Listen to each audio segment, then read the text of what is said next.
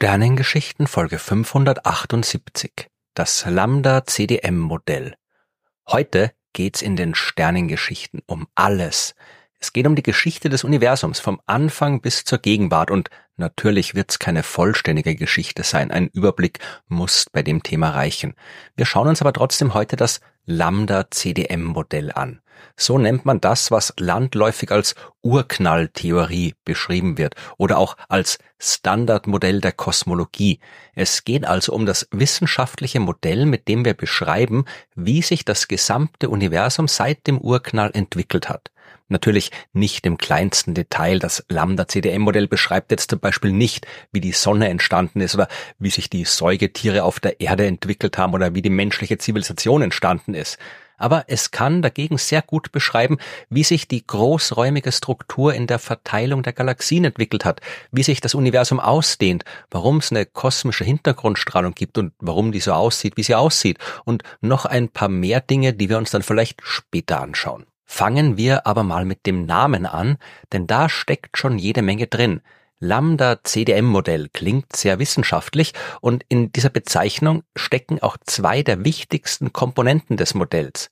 Der griechische Buchstabe Lambda, der wird in der Kosmologie verwendet, um die kosmologische Konstante zu beschreiben und das CDM, das steht für Cold Dark Matter, also eine Variante der dunklen Materie. Das Standardmodell der Kosmologie ist also eines, das ein Universum beschreibt, in dem es eine kosmologische Konstante gibt und in dem kalte dunkle Materie existiert.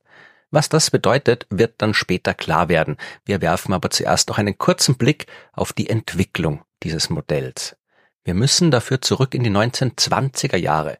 Damals war durch Beobachtungen einer Sonnenfinsternis einerseits klar geworden, dass die allgemeine Relativitätstheorie von Albert Einstein tatsächlich in der Lage ist, die Gravitation korrekt zu beschreiben. Andererseits hat man dank der Beobachtung ferner Galaxien gewusst, dass sich das Universum ausdehnt. Und aus diesen beiden Erkenntnissen hat sich die erste Urknalltheorie entwickelt. Das Universum hat einen Anfang, es hat einen Anfang in der Zeit, es hat in einem extrem heißen und dichten Zustand begonnen und sich seitdem beständig abgekühlt und ausgedehnt. Und aus diesem Modell heraus hat man dann auch die Existenz der kosmischen Hintergrundstrahlung vorhersagen können. Von der habe ich in Folge 316 ausführlich gesprochen. Deswegen kommt jetzt nur ganz kurz. Zu Beginn gab es im Universum noch keine Atome, so wie jetzt, weil ein Atom besteht ja aus einem Atomkern, der aus Protonen und Neutronen besteht, und einer Hülle aus Elektronen. Damals war es aber so heiß, dass die Elektronen und Atomkerne sich enorm schnell bewegt haben. So schnell, dass sich die Elektronen nicht an die Atomkerne binden konnten. Und das hat Konsequenzen gehabt, denn neben Atomkernen und Elektronen hat es damals natürlich auch jede Menge Energie im Universum gegeben in Form von Strahlung. Und diese Strahlung hat sich nicht ungehindert ausbreiten können, weil sie ständig von den vielen, vielen freien Elektronen abgelenkt worden ist. Erst gut 400.000 Jahre nach dem Urknall, da war das Universum kühl genug, damit sich aus Atomkernen und Elektronen vollständige Atome bilden haben können. Und erst jetzt war der Weg frei für die Strahlung. Die hat angefangen, sich durch das Universum auszubreiten, von jedem Punkt des Universums aus in jede Richtung was heißt, dass ein Teil dieser Strahlung auch heute noch unterwegs ist und der Teil, der gerade von den Punkten des Universums gekommen ist, die ausreichend weit von uns entfernt sind, die treffen eben auch heute auf unsere Messinstrumente. Sofern wir welche haben natürlich. Aber in den 1960er Jahren hat man die ersten gehabt und damit die kosmische Hintergrundstrahlung nachgewiesen, die von der Urknalltheorie vorhergesagt worden ist. Und das war auch der Moment, in dem sich diese Theorie des Universums gegenüber diversen Alternativtheorien durchgesetzt hat. Bis dahin gab es noch viele Forscherinnen und Forscher, die zum Beispiel die Steady-State-Theorie favorisiert hatten. Von der habe ich in Folge 491 mehr erzählt. Mit dem Nachweis der kosmischen Hintergrundstrahlung war aber noch längst nicht alles erledigt, weil irgendwie muss man ja auch erklären, wie aus dieser Suppe an Atomen in der Frühzeit des Universums die ganzen Galaxien entstanden sind, die wir heute sehen. Wäre die gesamte Materie nach dem Urknall nämlich komplett gleichmäßig verteilt gewesen, dann hätte es überhaupt keinen Grund gegeben, warum sich darin irgendwelche Klumpen bilden hätten sollen. Dann wäre die Gravitationskraft überall gleich stark gewesen. Jeder Teil des Universums hätte jeden anderen Teil des Universums genau gleich stark angezogen und es hätte ein Gleichgewicht gegeben. Wir sehen aber heute eindeutig, dass das so nicht gewesen sein hat können. Es gibt Bereiche im Universum, wo sehr viel mehr Materie zu finden ist, nämlich die ganzen Galaxienhaufen. Und es gibt Bereiche, wo keine Materie ist, nämlich die großen Leerräume dazwischen, die sogenannten Voids. Es muss also auch im frühen Universum Abweichungen von einem Gleichgewicht gegeben haben. Bereiche, wo ein bisschen mehr Materie war und Bereiche mit ein klein bisschen weniger Materiedichte. Die dichteren Bereiche, die haben eine stärkere Anziehungskraft ausgeübt als die weniger dichten und dort hat sich das Material dann angesammelt, noch mehr Anziehungskraft ausgeübt und so weiter.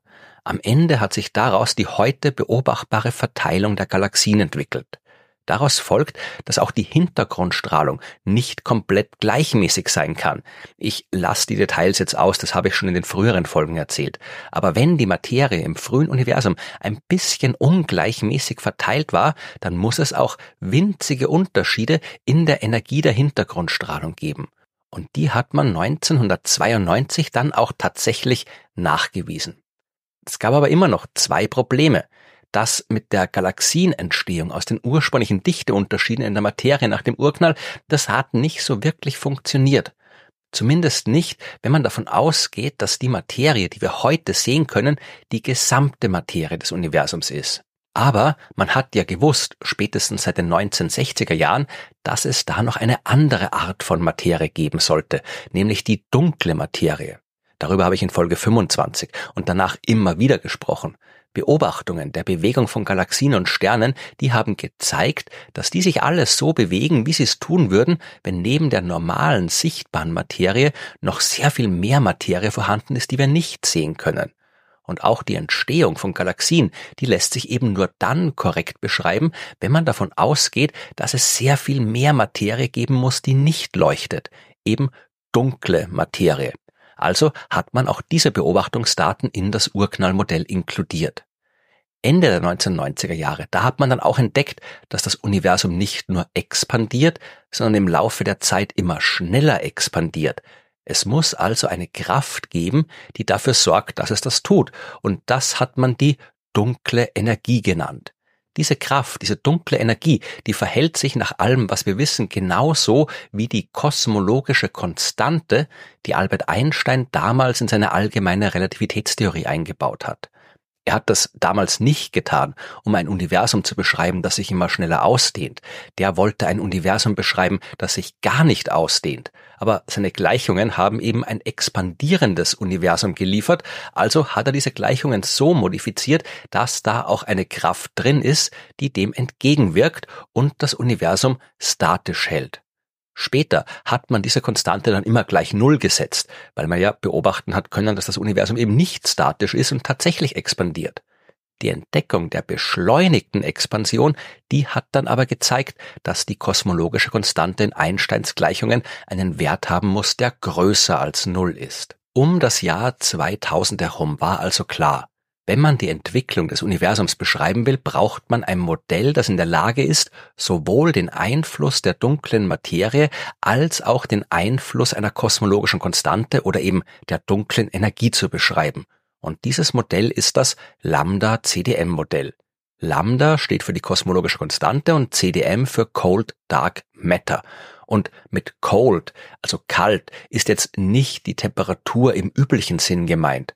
Cold Dark Matter heißt kalte, dunkle Materie und das ist Materie, die erstmal nicht baryonisch ist, also nicht aus den üblichen Protonen und Neutronen besteht, wie die Materie, die wir kennen. Die Materie ist kalt in dem Sinn, dass sie sich sehr viel langsamer bewegt als mit Lichtgeschwindigkeit. Heiße dunkle Materie, also Teilchen, die sich sehr schnell bewegen, das wären zum Beispiel Neutrinos die sind auch nicht baryonisch, also auch dunkle Materie, aber die bewegen sich enorm schnell. Aber heiße dunkle Materie passt nicht zu dem, was man beobachtet, passt nicht zu dem, was die ganzen Galaxien und Sterne da tun. Kalte dunkle Materie, die ist auch nicht in der Lage, Energie in Form von Photonen abzugeben, weil sonst würden wir sie ja sehen. Und sie wechselwirkt nur über die Gravitationskraft mit anderer Materie. Es wäre jetzt viel zu viel, das gesamte Lambda-CDM-Modell im Detail vorzustellen und zu erklären. Aber es gibt sechs wichtige Parameter, die man kennen muss, wenn man auch konkret verstehen will, wie all das, was ich jetzt kurz beschrieben habe, tatsächlich funktioniert. Der erste von diesen sechs Parametern ist die Hubble-Konstante, also der Wert, der angibt, mit welcher Rate das Universum heute expandiert. Dann gibt's zwei Werte, die heißen Omega B und Omega M. Omega B, das ist der Anteil der baryonischen Materie an der gesamten Energiedichte des Universums. Und baryonische Materie ist nur der Fachausdruck für das, was wir als normale Materie kennen. Also das ganze Zeug, aus dem alles besteht, was wir so um uns herum sehen. Omega M ist dann der Anteil der gesamten Materie, also die Summe von normaler Materie und dunkler Materie an der gesamten Energiedichte des Universums. Anders gesagt, der Parameter Omega B sagt mir, wie viel normale Materie es im Universum gibt.